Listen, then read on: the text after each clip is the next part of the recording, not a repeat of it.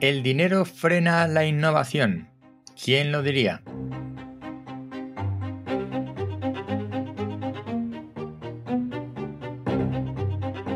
Hola, bienvenido al décimo hombre, comentarios, reflexiones de ciencia y naturaleza de actualidad.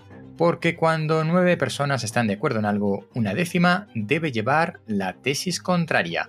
Antes de entrar con el tema de hoy, una noticia que no verás en los periódicos. La deforestación a nivel mundial ha disminuido en este último año.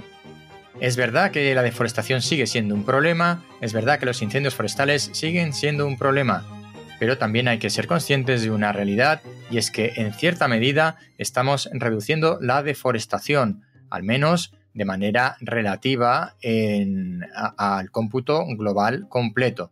Esto es importante para no hacer caso siempre de las eh, informaciones catastrofistas sobre la deforestación.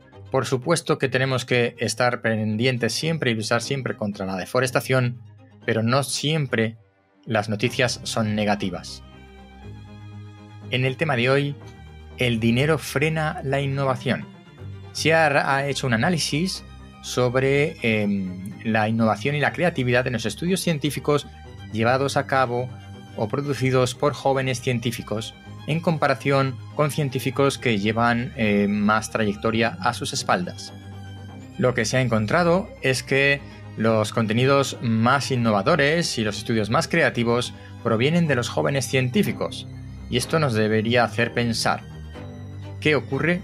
Los científicos senior tienen, en principio, es lo que dice el artículo, tienen asegurada o más garantizada la estabilidad económica y eso hace que sean menos creativos y menos innovadores. Esa puede ser uno de los motivos, o simplemente que los jóvenes no tienen nada que perder, o simplemente que siendo joven, pues uno es más lanzado, más innovador por la propia naturaleza. Por eso he titulado este episodio El dinero frena la innovación, aunque es algo contraintuitivo, y se debería pensar justo todo lo contrario. Si yo tengo más dinero, más capacidad económica, puedo ser más creativo y hacer más cosas. Bueno, esto es un estudio, un análisis que se ha hecho sobre los papers científicos.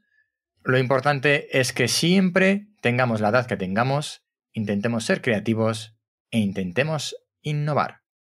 Recuerda que el décimo hombre forma parte de la red de podcast científicos Podcastidae. Pásate por podcastidae.com, la familia de podcasts de ciencia, medio ambiente y naturaleza, y descubrirás interesantes podcasts para seguir escuchando.